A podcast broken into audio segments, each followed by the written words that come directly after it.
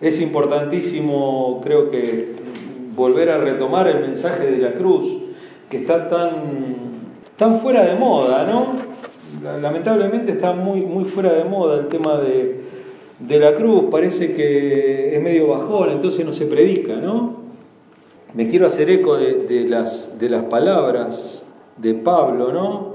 Vamos a ver 1 Corintios capítulo 2, la primera carta de Pablo a los Corintios. Dice así, yo mismo hermanos, cuando fui a anunciarles el testimonio de Dios, no lo hice con gran elocuencia y sabiduría. Me propuse más bien, estando entre ustedes, no saber de cosa alguna, excepto de Jesucristo y este crucificado. Pablo decía esto, Pablo decía, el mensaje del Evangelio es Cristo y este crucificado. Hoy hablábamos durante la clase sobre ese pasaje que dice, lejos está de mí gloriarme sino en la cruz de Cristo. Lejos esté de mí. Y sin tecnicismo ni nada raro, esto no, no, es este, muy técnico, pero quiero que entiendan que cuando dice lejos de mí, esa es una expresión idiomática. Y es una expresión idiomática griega que es no puede estar más lejos de mí. Cuando, cuando habla de lejos de mí, está hablando de algo de que es un pueblo opuesto, que está, que está lejísimo, quiere, apartarlo lo más posible. Es un punto de no retorno. Cuando dice, lejos esté de mí. Y lo hablábamos en la clase y decíamos, Pablo no dice, lejos esté de mí eh, gloriarme, sino en el nacimiento virginal de Cristo. Nacimiento virginal de Cristo es único, es un milagro único. La encarnación de Cristo es un hecho único, histórico, teológico y con una carga impresionante. Sin embargo, no es eso. No dice Pablo, lejos esté de mí gloriarme, sino en los grandes milagros que hizo Jesús en la multiplicación del pan de Jesús. Lejos está de mí gloriarme, sino en que Él anduvo entre los pobres haciéndole bienes a todos. Lejos esté de mí gloriarme, sino en esa persona. No dice eso Pablo. Lejos esté de mí gloriarme, sino en el que resucitó a Lázaro después de tres días. Cosa tremenda, un milagro impresionante. O lejos esté de mí predicar otra cosa que no sea las enseñanzas de Jesús, el sermón del monte, las bienaventuranzas, lejos esté de mí los preceptos de Cristo, todas sus palabras, todas sus intenciones, lejos esté de mí gloriarme sino en esas cosas. Pablo dice, no, lejos esté de mí gloriarme sino en la cruz de Cristo, en la cruz. E-, ese es el centro del Evangelio.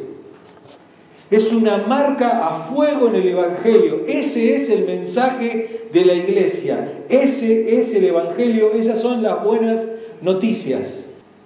Por eso cuando vemos predicaciones en una campaña evangélica donde dicen, vení a buscar tu milagro, está totalmente fuera de foco. Lo que pasa es que nosotros, si nosotros decimos, vení a buscar a Cristo crucificado y llévate tu cruz, ¿Qué es lo que dice Jesús? Aquel que quiera ser mi discípulo, tome su, cruz y sígame. Entonces la cruz de Cristo está tan fuera de nuestro mensaje, está tan fuera de nuestra iglesia, está tan fuera de nuestro pensamiento, que como dice Pablo, tal vez estamos haciendo vana la cruz de Cristo. Como que eso no es lo más importante. El Evangelio se basa en eso, se basa en lo que Dios hizo por nosotros. Todo lo demás son añadiduras. No es vení a que Jesús solucione los problemas de tu familia. No es vení a que Jesús solucione los problemas de eh, tu matrimonio. Que Dios sane tu problema de bebida, de drogadicción, que sane tus problemas este, de salud, tus problemas económicos. Esas son todas añadiduras. Son todas consecuencias que después van a venir de algo que tiene que venir primero, que es el Evangelio predicado a tu corazón, desde el corazón del predicador y desde el corazón de Dios, y debe chocarte y debe pegarte en el medio de tu corazón, destruirlo y hacerlo de nuevo. Porque esa es la misión del Evangelio, la misión de la cruz es ponerte delante de la cruz. Por eso digo, qué mal que estemos tan peleados con, las cosas de la Iglesia Católica que no podamos tener una cruz con un Cristo crucificado. Porque realmente emana de esa cruz con el Cristo crucificado, con sus heridas, con la sangre, con esas cosas, cuando uno ve eso dice, ese debería ser yo. Al que no conoció pecado, por nosotros lo hizo pecado para que fuésemos hechos nosotros justicia de Dios. Nosotros fuimos hechos justicia y Él fue convertido en pecado. Dios nos mira justos. No somos justos, somos justificados. Pero Dios nos mira como justos. Porque en la cruz del Calvario se cambió aquel que tenía que estar, que era yo que eras vos, que era cada uno de nosotros. Cristo tomó ese lugar. Las heridas que Él sufrió las deberíamos haber sufrido nosotros.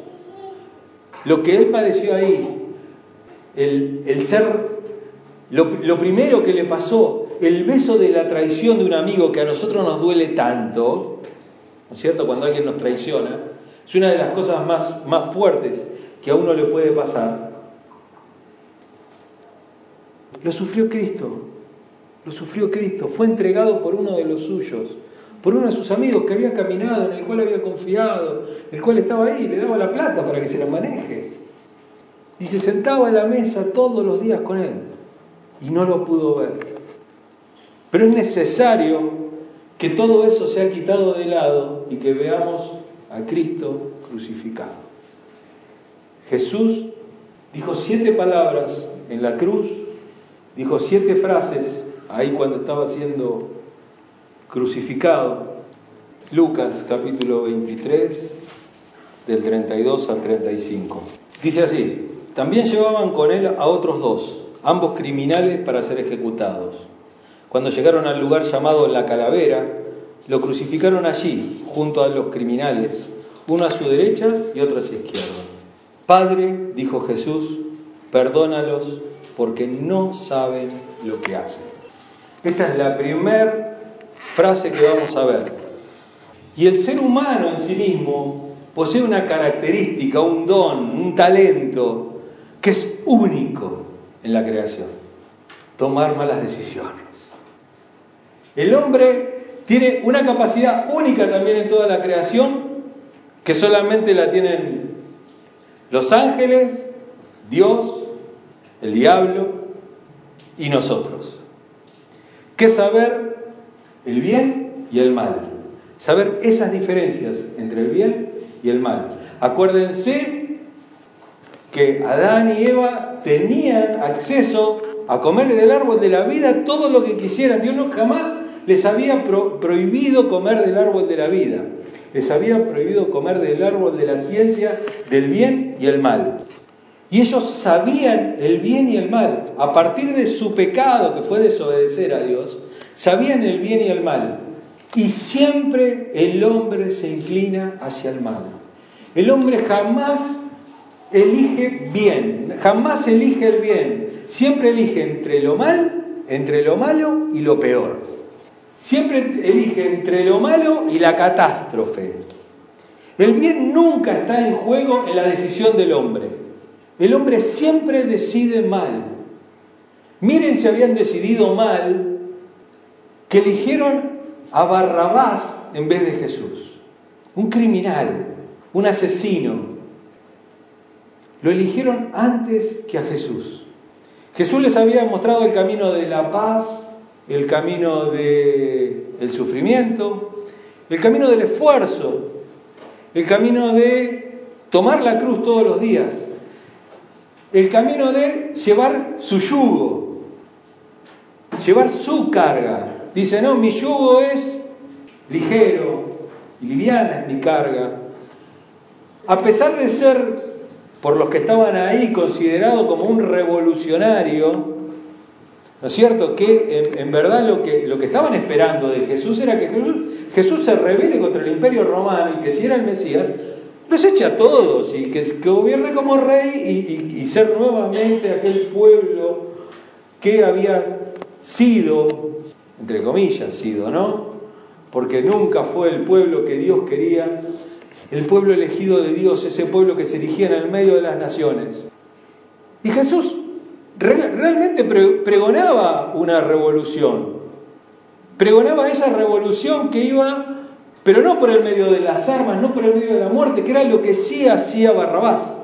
Barrabás era un sedicioso contra el imperio romano, por eso estaba este, destinado a ser crucificado. No cualquiera iba, iba crucificado, ¿eh? El tema era el que se metía con el imperio romano, aquel que cometía el delito de sedición, aquel que era sedicioso o que manejaba este, o que mataba a un soldado romano que quería hacerse con el poder o echar a los romanos de ahí. Y aparentemente Barrabás, por lo que cuenta la historia y porque cuenta, por lo que cuenta Flavio Josefo en sus antigüedades y en su historia de los judíos, y de muchos otros autores, Barrabás era uno de esos revolucionarios, era uno de estos que se llamaban los este, celotes. Era, era, era ese, esos, esos tipos este, que, que van a, a la revolución poniendo en juego no su vida, la vida de otros también, ¿no? Ese, de esos tipos que vienen a, poner. Jesús les ofrece otro camino. Jesús les ofrece el camino de la paz. El camino de soportar una milla más. Cuando Él dice, cuando le pidan que lleven una milla, eso lo hace cualquiera. O sea, cualquiera porque está obligado a llevarlo una milla. Dice, si ustedes quieren ser mis discípulos, ustedes tienen que llevarla dos millas. O sea, tienen que hacer más de lo que se les pide, más de lo que están obligados. Y su base no tiene que ser el rencor, su base, ah, viste, ahora porque me pediste una milla te llevo dos. No, que si no su base tiene que ser el amor. Si alguien te pide la túnica, dale también la capa, dale también el calzado, dale todo. Quería ese, ese, ese camino, esa revolución, una revolución basada en el amor, basado en la comprensión, basado en la integración, basado en la, en la restauración de las personas. Acuérdense los grandes bienes que estuvo haciendo Jesús. Jesús este, restauraba a las personas, las restauraba en su salud. ¿Por qué curó tantos leprosos? ¿Por qué la mujer con el flujo de sangre? ¿Por qué eh, el ciego? ¿Por qué esas personas? ¿Y por qué no otras?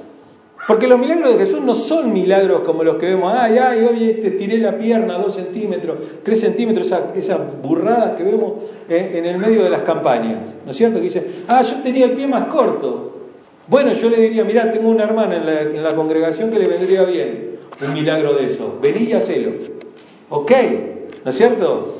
Son tan resucitadores que, viste, porque te cuentan después en las páginas web, se hacen esas fake news que también se hacen sobre el Evangelio. Digo, no, porque allá en Japón, en una isla perdida, eran dos y uno resucitó al otro.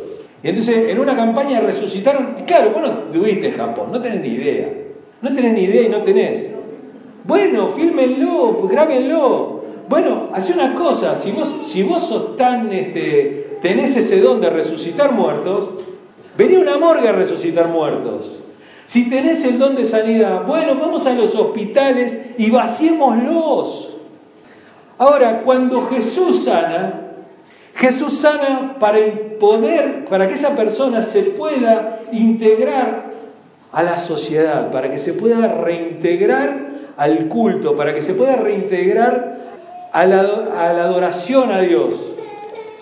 La mujer tenía flujo de sangre, una mujer que estaba indispuesta no podía, hasta después de 10 días, 10 días, ¿eh? después que se le iba la última gota de sangre, recién ahí podía asistir al templo o podía ir a la sinagoga. Después de 10 días recién su esposo podía tener relaciones con ella, porque si no, seguía estando impura. Imagínense esta mujer que hacía tantos años que tenía flujo de sangre constante. No, hacía años, ya ni se acordaba cómo era el templo por dentro ya no se acordaba cómo era una sinagoga, ya no se acordaba cómo era compartir con una congregación, un ciego, un ciego de nacimiento, ¿qué pensaban aquellos que, que lo veían? ¿Quién pecó? ¿Él o sus padres? Era alguien que había cometido pecado. Era alguien que estaba así porque merecía estar así, porque Dios le había puesto un castigo encima. Entonces él no podía participar, no podía ofrendar, no podía llevar su sacrificio de expiación, no podía compartir una Pascua, no podía compartir el día de la expiación por sus pecados. tiene mucho que ver con lo que dijo Claudia. Sí, estuve en mi casa, escuché la predicación y todo, pero esto, esto es lo, es lo principal, es el cuerpo, es el cuerpo. Y después sanó a cuántos otros, a los leprosos. El leproso tenía que ir caminando y pregonando que soy leproso, soy leproso, nadie me toque. Iba, venía todo tapado, todo porque era asqueroso verlo porque se le caían los pedazos de carne. A lo mejor este, este, le picaba la cara, se empezaba a rascar y se rascaba tanto que se arrancaba porque lo que tiene la lepra es que produce insensibilidad. A lo mejor agarraba un fierro que estaba caliente y se carbonizaba la mano con el fierro y no lo sentían, porque lo que provocaba la lepra es la insensibilidad. Por eso se compara al pecado con la lepra, porque lo que provoca es insensibilidad. Y Jesús lo sanaba. Y esa persona que había estado enferma, que se había contagiado por la pobreza, porque había tocado a lo mejor por hacer un bien también se había contagiado. Porque a lo mejor le dio de comer a un leproso, porque se puso a charlar con él y le agarró también. No podía ir al templo, no podía compartir, no podía cantar, no podía estar ahí en el medio de la adoración del pueblo, no podía escuchar las predicaciones. Jesús a cada uno que sanó le dijo lo mismo, ahora anda y llevale tu ofrenda al sacerdote. Ahora anda y compartí esto con tus hermanos. Los reintegraba a la comunión. El milagro no era por el milagro en sí. El milagro no era un milagro como lo vemos hoy, sin razón. Milagros sin razón, milagros sin que tengan una razón. Jesús cada vez que hizo un milagro tenía una razón para hacerlo, algo nos quería mostrar. Y habrá hecho muchos más, pero los que están en la Biblia son todos milagros para que nosotros los veamos y entendamos por qué Jesús hace lo que hace. Era para reintegrarlos al pueblo. Ese era su objetivo, venir a buscar a las ovejas perdidas de Israel. Y Él lo hace eso. Y eso lo vieron todos. Eso es lo que hacía Jesús, reintegrarlos a la comunión. Y por medio de esa comunión hacer un pueblo que por más que viva gobernado bajo otro imperio, como era el imperio romano, pudiera saber, como supo Isaías, podemos ver Isaías capítulo 6, cuando dice, en el año que murió el rey Usías, ¿no es cierto? El rey Usías había hecho grandes cosas era un rey muy poderoso, muy, muy poderoso. Y llevó a Israel tal vez a más riqueza y a más poderío militar que Salomón mismo. Y se había muerto. Israel estaba destruida. Dijo, uy, se murió en estos Kirchner, ¿no? Uy, no ganó Cristina, gobierna Macri. Uy, ahora Dice, en el año que murió el rey Usías, yo vi al rey, al verdadero rey. Yo vi a Dios sentado en su trono. Yo vi a Dios en el medio del templo. Yo vi la gloria de Dios en el año que murió el rey Usías. Dios me mostró que Él estaba atrás de todos los que nos gobiernan, que está por encima de ellos. No solamente que está por encima de ellos, sino que tenemos una protección especial. No quiere decir que el rey haga lo que Dios quiere. Ojo con eso. No quiere decir que el rey haga lo que él quiere porque él está porque Dios está por encima o porque Dios pone y saca reyes. Lo que nos quiere decir es que vos tenés que estar confiado en que detrás de todo yo sigo sentado en mi trono. Y el día que Jesús murió, y resucitó, y estuvo 40 días con los apóstoles y con un montón de gente más, con 70 aproximadamente, cuando fue al cielo se sentó a la diestra del Padre. Y eso fue lo que vio Esteban cuando, antes de morir. Miró los cielos abiertos y miró a Jesús sentado a la diestra del Padre. ¡Wow! Eso nos da confianza. Entonces Jesús lo que dice es, todo lo que les traje, todo lo que le mostré, todo, dice, y eligieron a Barrabás. Y encima ahora me cargan, y ahora encima me escupen, y ahora encima me están clavando una corona de espinas. Encima ahora me destruyeron la espalda, se ven mis huesos, se ven mis costillas de los golpes que me dieron. Me abofetearon, me pegaron como un chico, una cachetada, le pegaban cachetada porque era, era algo humillante. Y él dice esta frase, él dice esta frase que es increíble, ¿no? Y que, hablando de Esteban, justamente después Esteban la va a repetir. Dice, Padre, perdónalos porque no saben lo que hacen. El hombre es una máquina de tomar malas decisiones. Porque si el Espíritu Santo no nos auxilia, si el Espíritu Santo no está dentro de nosotros, si no accedemos al Espíritu y lo dejamos ahí contristado en un rinconcito y nunca oramos, nunca leemos la Biblia, nunca, nunca reflexionamos en la cruz de Cristo. Bueno, está bien, ahora lo vamos a hacer durante siete semanas, pero es una decisión del pastor esa. Es una decisión que yo estoy tomando de predicar durante siete semanas sobre la cruz de Cristo, cuando todos los días tendríamos que reflexionar en la cruz de Cristo, porque nosotros no somos salvos por el nacimiento virginal de Cristo, porque no somos salvos por, el, por lo que haya hecho Él, por los milagros que hizo, no somos salvos porque multiplica el pan, ni somos salvos porque caminó sobre el agua, nosotros somos salvos porque Cristo por nosotros fue hecho pecado y fue crucificado y tomó nuestro lugar. Y esa es la base de nuestra salvación, esa es la base del mensaje. Entonces dice Jesús, Padre, perdónalos porque no saben lo que hacen.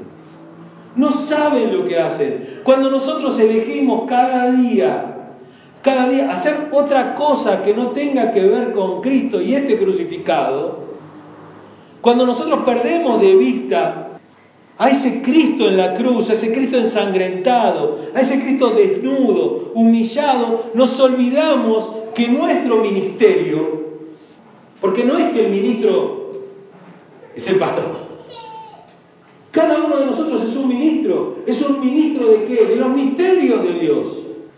¿De qué misterio está hablando? ¿De algo que está oculto? ¿De una palabra? ¿De algo? No, Está hablando de algo que antes no se conocía y ahora se conoce. ¿Qué es lo que se conoce? Que Cristo fue crucificado por nuestros pecados. ¿Fue un hecho histórico? Sí, fue un hecho histórico. Lo dicen los libros de historia. Que hubo una persona que se llamaba Jesús, que le decían Jesús el Galileo o Jesús de Nazaret, que fue crucificado en el año aproximadamente 33, 31, 30, 27, no sabemos más o menos en esos años, fue crucificado, sabemos que el gobernante estaba, sabemos que estaba Poncio Pilato, y hay un problema ahí. Y hay un problema, nosotros creemos que Jesús es un revolucionario, que son sus buenas palabras, que son sus buenas obras, y a lo mejor queremos sacar a Cristo del medio y queremos sacar el hecho de la cruz porque como que el hecho de la cruz no tuvo mucho motivo. Le ponemos tanto énfasis al resto del Evangelio, a, a lo que llamamos los Evangelios, porque los evangelios no es el evangelio. ¿Escucharon eso? El evangelio, los evangelios no es el evangelio. Uno puede estar leyendo el evangelio de Lucas y leerlo de punta a punta. Ese no es el evangelio. El evangelio son buenas noticias de que Dios ha hecho algo por nosotros, a lo cual no se le puede agregar nada más. Solamente hay que tomar el regalo, solamente hay que tomar. Y hay que aceptar algo, hay que aceptar que siempre hemos tomado malas decisiones. Y que la decisión de ver a Cristo y de entregar nuestro ministerio, nuestra propia vida al servicio de Jesús, al servicio de predicar este Evangelio, este Evangelio tan simple que es Cristo murió en la cruz por tus pecados. Es, tan simple como eso. No hay que hacer este, una carrera teológica para saber que ese es el Evangelio. Me contaba el hermano Guillermo que llegó a la casa y dice, y bueno, me puse a buscar, porque dice, me, me pegó tu pregunta, ¿qué es el Evangelio? Porque el miércoles nos preguntábamos eso, nos preguntábamos, ¿qué es el Evangelio? El Evangelio es, lejos esté de mí saber otra cosa que la cruz de Cristo. Lejos esté de mí predicarle cualquier cosa, lejos de el Evangelio que es la cruz de Cristo, que es verlo a Cristo ahí. Yo sé que la cruz vacía significa eh, victoria, que significa que ella no está ahí clavada en el madero, que Cristo resucitó. Yo lo entiendo todo eso. Yo lo entiendo. Pero entiendo también que es una pelea y una burla contra los católicos. ¿Por qué? Porque estamos enojados con ellos. Pero una de las imágenes más antiguas, más, más antiguas de todas, duras cristianas, es una piedra, creo que era Alexamenos o algo así, que es la imagen de una persona arrodillada, adorando a una cruz con, con una con una persona crucificada con cabeza de burro. Y dice algo así como, este es el Dios de Alexámenos, porque los cargaban a los cristianos. Fíjense que la imagen de la humillación es la imagen de Cristo crucificado. Esa imagen es imagen de debilidad. Y tenemos que entender nuestro ministerio, nuestro ministerio desde la debilidad, desde el dolor, desde el sufrimiento, desde el padecimiento, desde el perdón, desde todas esas cosas. Nada sé yo, nada tengo para ganar, nada tengo para dar, nada tengo, no tengo ningún derecho. El Evangelio no da derechos, el Evangelio da obligaciones. ¿Obligaciones qué? Obligaciones a que cuando me pegan en una mejilla pongo la otra. A que cuando me, escupen, me, me dicen todo eso, tome la imagen de Cristo en la cruz de Calvario y diga, Padre, perdónalo, porque no saben lo que hacen. Toman malas decisiones. Lo peor es cuando la iglesia toma malas decisiones. Cuando un cristiano toma malas decisiones. Eso es una tragedia. Porque dice Pablo, vosotros tenéis la mente de Cristo. Miren a alguien que tenía la mente de Cristo, Esteban.